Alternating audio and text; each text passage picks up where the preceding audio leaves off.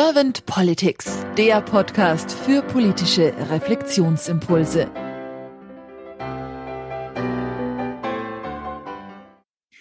Herzlich willkommen zu einem neuen Podcast von Servant Politics. Mein Name ist Claudia Lutschewitz und ich spreche heute mit Max Tinius. Hallo Max. Einen wunderschönen guten Tag, Claudia. Schön, dich zu hören. Max, du bist Futurologe. Und deswegen das stimmt. Und deswegen bin ich sehr, sehr gespannt, was du jetzt äh, für Gedanken hast für die Politik der Zukunft.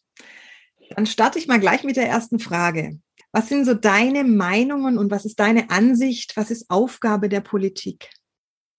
Oh, Aufgabe der Politik ist, glaube ich, einen guten Rahmen zu schaffen, dass äh, Menschen und äh, Unternehmen, Organisationen, dass Regionen, dass Strukturen sich darin in Hinblick auf eine positive Lebens- und Wirtschaftsqualität entwickeln können. Das ist mir wichtig. Und äh, diese Rahmenbedingungen sollte sie schaffen. Die Inhalte sollte sie besser die Finger von lassen. Das versucht sie zwar manchmal, weil sie es cool findet. Aber das, denke ich mal, sollte sie dann eben den Menschen, Organisationen, Regionen und so weiter überlassen. Aber diese Rahmenbedingungen müssen einfach stimmen, dass man darin gut arbeiten kann. Das erwarte ich von Politik. Und wie nimmst du es jetzt dann momentan wahr?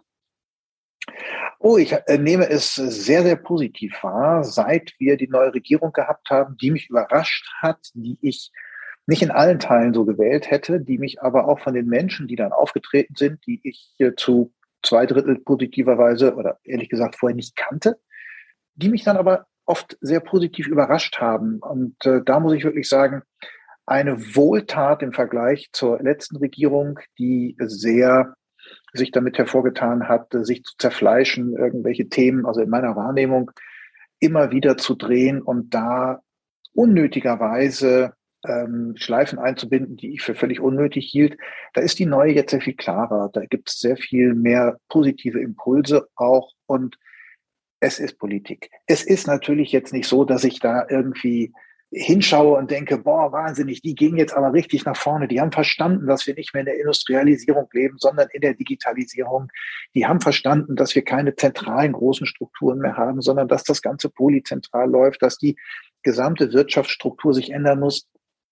Da haben die eine grobe Ahnung vielleicht von, aber verstanden haben sie es noch nicht. Aber ich sehe hier deutlich mehr Offenheit, sich mit dem Neuen auseinanderzusetzen.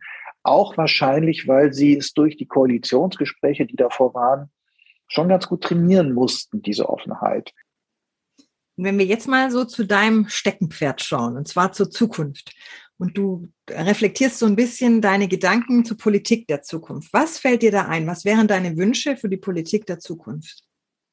Na, zunächst mal akzeptieren, dass wir in einem neuen Zeitalter leben. Ich meine, seit 2010 haben wir offiziell die Industrialisierung hinter uns gelassen und leben jetzt in der Digitalisierung. Und wenn wir mal gucken, wie sich solche Zeitshifts verselbstständigen in der Gesellschaft, dann ist das auch so, als wir von der Agrarwirtschaft kamen. Wir haben sehr viele Anläufe gebraucht, bis die Industrialisierung richtig lief. Also wir haben zum Beispiel zu Anfang so gearbeitet in der Industrialisierung wie vorher in der Agrarwirtschaft. 16 Stunden am Tag, sechs Tage die Woche. Wir haben dann festgestellt, das funktioniert nicht mit der neuen Maschinerie, der Dampfmaschine, in den industriellen Kontexten. Wir haben Begriffe erfunden wie Freizeit, wie Rente. Wir haben das Bargeld erfunden, äh, nicht das Bargeld, sondern das Bankgeld haben wir erfunden. Und ähm, Gesundheitssystem, Gewerkschaften, Sozialgesetze sind entstanden. Und das ist das, was wir jetzt auch alles wieder brauchen. Das heißt, wir haben durch die Digitalisierung neue Möglichkeiten bekommen. Die können wir aber erst nutzen, wenn wir auch neue Regeln dafür finden. Sonst sind wir im Moment, und deshalb wird Digitalisierung auch von vielen Menschen als negativ empfunden, weil es ist im Prinzip gerade so, wir haben das Auto erfunden, aber keine Verkehrsregeln. Das heißt, wir können mit 300 durch die Innenstadt fahren, aber niemand hat einen wirklichen Nutzen davon. Und das ist zum Beispiel bei Algorithmen so. Algorithmen können unheimlich viel. Aber wenn ich zum Beispiel zu einer großen deutschen Bank ging und sage, hey, ich hätte gerne einen Kredit, dann ähm, sagen die, ja, dann schmeiße ich mal meine große Algorithmusmaschine hier an. Und dann stellen die fest, Herr Tinius, Sie wohnen in Berlin-Neukölln. Und dann sagst du, ja, was der, was jetzt das Ding? Naja, sagt er, Sie wohnen in Berlin-Neukölln, oder? Ich sage, ja, wir hatten das gerade. Sagt er, ja, in Berlin-Neukölln gibt es keinen Kredit. Und äh, dann musst du erstmal sagen, äh, wieso nicht? Sagt er, ja, mein Algorithmus sagt, Sie haben da komische Nachbarn, also sind Sie wahrscheinlich auch ein komischer Mensch. Ich sage, Freunde, ihr kennt mich seit 18 Jahren, ja, ihr kennt meine Kontobewegungen, ihr wisst alles über mich. Das kann jetzt nicht sein, dass das, nein, in Neukölln geht nicht. Und das ist so etwas, wo natürlich dann der normale Mensch verzweifelt und sagt, ey Freunde, das soll Digitalisierung sein, das ist Bullshit. Und genau das ist es auch. Das heißt, wir müssen von der Politik erkennen, lernen, dass diese ganzen Umstände sich ändern, dass wir da neu hinblicken müssen, dass wir wahrscheinlich ein neues Steuersystem brauchen, dass wir neue Regeln für die Gesundheitssysteme brauchen. Denn wir kommen aus einem kurativen System. Wir haben aber über Daten die Möglichkeit, 60 Prozent der Krankheit zu vermeiden, weil wir sie präventiv eben verhindern können. 60 Prozent können wir erkennen, alleine dadurch, dass wir mit dem Gesicht unser Telefon entsperren. Und ähm, wenn wir dann noch die Stimmfrequenz messen, dann können wir das auch machen. So, das heißt aber, ich muss das Versicherungswesen umstellen, weil bisher zahlen wir alle ein mit Geld. Und wenn einem was passiert, wird aus diesem Topf alles bezahlt. Zukünftig müssen wir unsere Daten vielleicht zu Teilen öffnen. Das geht aber erst, wenn wir dieses DSGVO-System, was noch für industrielle Konstrukte ist. Du musst dir das doch vorstellen, sowas wie Google, Facebook, Co. und so weiter, das sind ja keine Digitalunternehmen, das sind ja Unternehmen, die nutzen digitale Technologie, haben aber noch eine industrielle Struktur. Und wir gestehen ihnen über die DSGVO zum Beispiel zu, ich selbst darf meine Daten nicht sammeln, die dürfen meine Daten sammeln, dürfen aber nichts Böses damit machen. Um es mal zusammenzufassen. Viel spannender wäre doch, du gehst zu deiner, weiß ich nicht, Sparkasse hin und sagst, hallo, meine lieber Sparkassenberaterin, möchte gerne meine Daten anlegen weil Sparkassen Geld sind auch nichts anderes als Daten heutzutage, werden übrigens seltener gehackt als große Internetkonzerne. Und ähm, dann kann ich meine Daten da anlegen. Ein Teil der Daten muss ich aber freigeben, um zum Beispiel das Gesundheitssystem mit wertvollen Daten zu versorgen, dass viele präventive Krankheiten nicht entstehen können. Über sowas könnte man zum Beispiel sogar Pandemien sehr viel besser in den Griff bekommen, weil man darüber dann sehr viel schneller Daten hat und Herde, wie so etwas entsteht, äh, kontrollieren könnte. Das ist alles schon machbar. Aber die Regeln funktionieren noch nicht. Das heißt also, wir haben im Gegensatz zu Jules Verne, der irgendwie eine Vision hatte und musste dann 100 Jahre warten, bis die Technologie da ist, um zum Mond zu fliegen, haben wir im Moment ungefähr 2,3 Milliarden Mal so viel Technologie, wie wir Visionen haben, was wir damit anfangen können. Was uns in die schöne äh, Situation setzt, sobald ich eine Idee habe, gibt es in der Regel eine Technologie dafür, die sie mir hilft, umzusetzen. Ergo, was heißt das für mich als Politiker? Ich muss mich wieder viel mehr um Werte kümmern. Was will ich eigentlich für diese Gesellschaft erreichen? Und nicht, welche Steuersätze muss ich diesem oder jenem äh, Lobbyverband oder diesem oder jeder Struktur zugestehen, sondern welche Werte muss ich eigentlich erreichen? Und kann dann gucken, was kann ich damit machen? Zum Beispiel, was wir in der Industrialisierung als normal empfanden, ist, ich gehe acht Stunden irgendwo arbeiten setze mich dahin, arbeite, habe Angst vor meinem Chef, empfinden wir als völlig normal. Wir empfinden es als normal, dass 64 Prozent der Menschen morgens ins Büro gehen, ihren Chef oder ihre Chefin angucken und überlegen, wie ist denn die oder der heute gelaunt. Dementsprechend fühlen sie sich erst. Und das ist eigentlich kein Zustand, der menschlich normal ist. Wir haben das aber akzeptiert. Und ähm, auch dieses Arbeiten dort. Wir haben durch diese wundervolle Pandemie, die wir jetzt gerade hatten, gelernt, dass Homeoffice eine Alternative sein kann kein Alleinstellungsding sein darf, weil Menschen müssen zusammenkommen, dadurch wirken sie. Aber wir haben gelernt, konzentrierter kann ich manchmal zu Hause arbeiten. Dann haben wir gelernt, gilt nicht für jeden, weil manche Menschen haben zu Hause vier Kinder, da kann ich nicht konzentrierter arbeiten. Den muss ich einen anderen konzentrierten Arbeitsplatz vielleicht in einem Coworking Space zugestehen, damit sie das können und muss ihnen vielleicht helfen, Kinderbetreuung zu organisieren. Das heißt, dieses mehr Miteinander denken und organisieren, das ist etwas, was Unternehmen lernen müssen. Aber die Politik muss dafür die Rahmenbedingungen gestalten und schaffen, dass diese neue Technologie in Gesetze kommt, in Regeln kommt, die dann für die Unternehmen auch sinnvoll umsetzbar sind. Das ist so ein bisschen der, der, äh, der Auftrag, den ich jetzt an die Politik habe. Das ist ein Riesending. Das können die auch nicht von heute auf morgen, vor allen Dingen, weil das nicht alles Futurologen oder Zukunftsforscher sind, sondern es sind Politiker oder Juristen, die dann jetzt als Politiker arbeiten oder wer auch immer. Aber deshalb ist dieser Austausch so wichtig. Das heißt, äh, wir müssen auch lernen in der Politik, dass Kollaboration nicht nur über die Parteien, sondern auch mit allen anderen Institutionen, die die Gesellschaft zu bieten hat, irrsinnig wichtig ist. Es ist nicht mehr so wie früher in der Industrialisierung, dass ich als Politik weiß, was zu tun ist, weil das System da ist. Das System ist weg. Das gibt's nicht mehr. Und ich muss jetzt ein neues System bauen und das schaffe ich nicht allein. Aber wenn ich das berücksichtige, dann kann die Politik einen wahnsinnig wichtigen Mehrwert für die Menschen bieten, nämlich Werteorientierung und die Regeln dafür, dass diese Werte für die Gesellschaft eingehalten werden. Und wenn wir jetzt mal so in die Glaskugel schauen, Max, und du stellst dir vor, du wärst jetzt Bundeskanzler geworden und hast ein sehr kompetentes Team an deiner Hand und um dich rum. Was wären so deine drei Herzthemen, die du auf jeden Fall mit deinem Team nach vorne bringen wolltest, sofort? Zunächst mal wäre ich natürlich lieber Bundespräsident. Das ist eine Rolle, die mir viel besser stände, aber das ist ein ganz anderes Thema. Aber als Bundeskanzler, okay, drei Themen. Das erste ist, ich würde mir überlegen, äh, welche Menschen und jetzt nicht welche Berater, sondern welche Menschen muss ich befragen, um mir einen Blick dazu zu schaffen, was überhaupt die Bedürfnisse von Menschen sind. Und äh, da habe ich äh, gelernt, dass wir halt so im Moment so viele Digitalberater haben, die da irgendwie rumlaufen und äh, viele Leute, die sich irgendwie angeblich mit äh, künstlicher Intelligenz und was weiß ich was beschäftigen. Aber ich erlebe da draußen auch ganz, ganz viele Menschen, die eine relativ klare Meinung haben, wenn ich mich mit ihnen unterhalte. Und über Daten kann man das wiederum, diese klare Meinung, sehr gut auch abbildbar machen. Und das heißt, ich bräuchte eigentlich ein Tool, nicht wie eine Volkszählung, sondern tatsächlich wie eine oberhalb der Wahlmöglichkeiten eine Art Volksbefragung davon, was ihr wichtig ist. Da werden wir zu weiten Teilen Sachen rausbekommen, mit denen wir nichts anfangen können, weil auch diese Menschen natürlich sich nicht den ganzen Tag mit Zukunft und mit dem, was notwendig ist, gestalten, sondern mit dem, was sie an Bedarfen haben. Das, wenn ich aber diese Basis habe, kann ich mit Leuten darüber reden, die sich darüber auskennen, wie ich so etwas erreichen kann, wie ich denn das interpretieren muss. Das heißt, ich muss lernen, bestimmte Sachen neu zu interpretieren und mich nicht so auf Studien zu verlassen, wie ich das bisher getan habe. Weil dann würde ich zum Beispiel auch noch davon ausgehen, dass Städte immer größer werden, was nicht stimmt, weil wir können mittlerweile auch in kleinen Städten und auch im ländlichen Raum zunehmend arbeiten. Das wird aber erst ab 2025 eintreten. Da hat der wissenschaftliche Beirat der Bundesregierung übrigens schon eine ganz, ganz tolle Studie zu rausgebracht.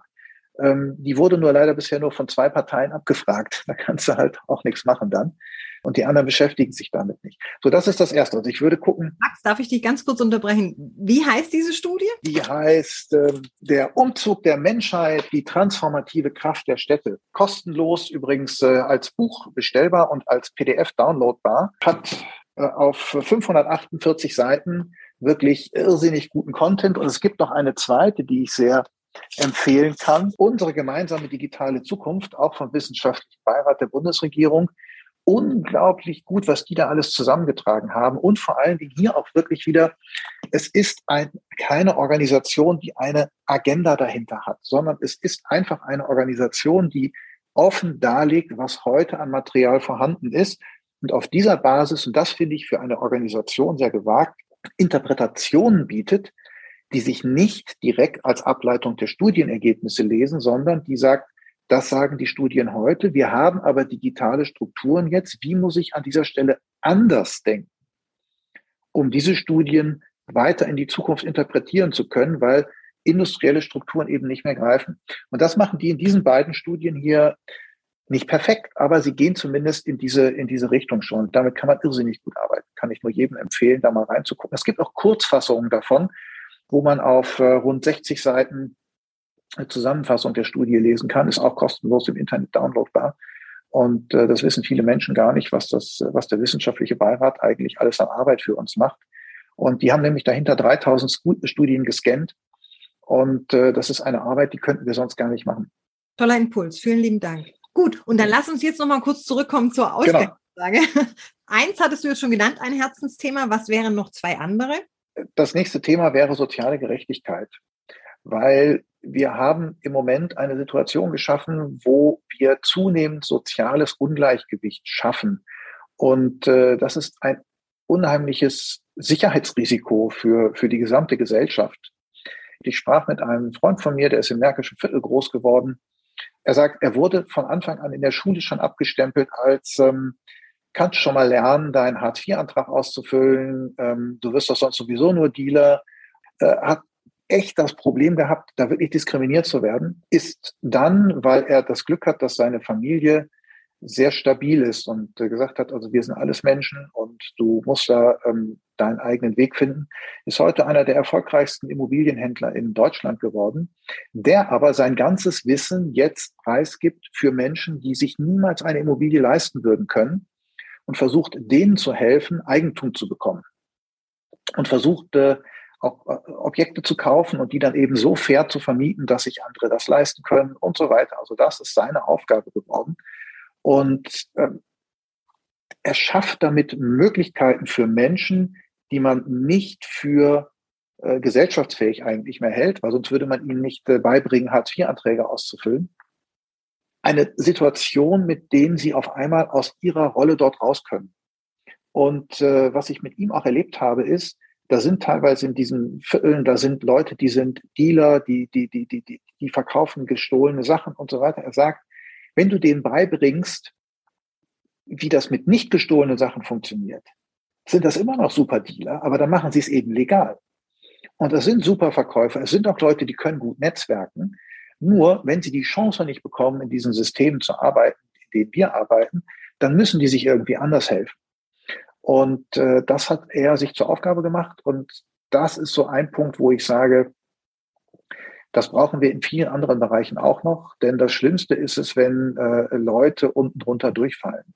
Und wir müssen das auch international so betrachten, weil viele Kriege entstehen eben aus genau diesen Gründen, dass Leute sich, und das auch berechtigterweise, zunehmend als ähm, benachteiligt fühlen, ähm, wo wir auch echt aufpassen müssen. Und äh, das ist also der soziale Ungleichgewicht, würde ich als, als, als nächstes. Das ist für mich noch wichtiger als Umwelt in dem Fall, weil ich erst, wenn ich in einem sozialen Gleichgewicht bin, mich überhaupt um Umwelt kümmern kann. Das heißt, jemand, der so wenig Geld hat, dass er wirklich gerade mal über die Runden kommt, der hat sicherlich keinen Kopf für Umwelt. Das fängt erst ab dem Moment an, wo er die Chance hat, ein bisschen drauf zu achten. Und da äh, würde ich versuchen anzusetzen. Und das nächste wäre, dass ich mir die Bildungspolitik anschaue. Das wäre das, das wäre das dritte große Thema, weil wir immer noch ja, eigentlich im Prinzip einer Bildungspolitik, die der Weimarer Republik zugrunde liegt, äh, und, und, und, und uns bilden lassen. Also diese Strukturen waren damals wichtig, um für die aufkommende Industrialisierung und für das Militär Menschen zu schaffen, die eigentlich ein gleichgeartetes Wissen haben, damit ich sie, wenn einer ausfällt, schnell ersetzen kann. Das ist jetzt aber anders und wir haben als Menschen ja auch 64 Kompetenzen und davon äh, haben wir nur mal 48 nur in unserem Bildungssystem ausgeprägt. Jetzt braucht man nur leider für die Digitalisierung 16 andere. Man kann Kompetenzen ja nicht lehren, man kann sie aber Menschen erfahren lassen. Und ähm, diese Fähigkeiten und Qualifikationen, die dahinter liegen und das normative Denken, was ich brauche, auszuprägen, das zu beflügeln und nicht mehr so dieses äh, Bildungs, dies, auch dieses grausame Reduzieren auf Noten, das ist für mich immer noch menschenverachtend tatsächlich, weil das sind Kinder, die haben großartige Ideen, großartige Visionen und dann sagst du denen aber, aus dir wird nichts, du hast in Mathe eine 6. Ja, und, und, und schon ist der für sein Leben demotiviert. Der macht da nichts mehr draus. Ja, und wenn das dann auch noch in sowas wie Märkischen Viertel in Berlin passiert, dann wird das ein Dealer, dann ist Ende. Dann hat er kaum noch eine Chance, da rauszukommen. Und deswegen finde ich diese Gedanken des Bildungssystems extrem wichtig. Außerdem ist Bildung die Basis für alles, was du im sozialen Veränderungsprozess auch gestalten möchtest. Das heißt also, wenn Leute nicht wissen, worum es geht, dann können sie auch nichts verändern. Also müssen wir ihnen beibringen, worum es wirklich geht. Und äh, das sind, glaube ich, so die drei Punkte, die ich als erstes als Bundeskanzler in Gang bringen würde. Wenn ich noch ein paar Nächte drüber schlafe, fallen mir wahrscheinlich noch 43.000 weitere ein, aber das ist jetzt nicht die Frage gewesen. Du bist ja auch Futurologe, also dass dir da noch mehr einfällt, davon gehe ich aus. Max, ich danke dir ganz herzlich für deine Impulse und ja, ist jetzt ein bisschen länger geworden als normalerweise, aber ich wollte dich jetzt auch nicht unterbrechen. Du warst so. Ach, Claudia, das ist lieb von dir. du warst so schön im Flow und deswegen, ich danke dir ganz herzlich für deine Zeit, Max. Und ich sage dann einfach mal, bis bald. Bis bald. Danke, Claudia. Tschüss.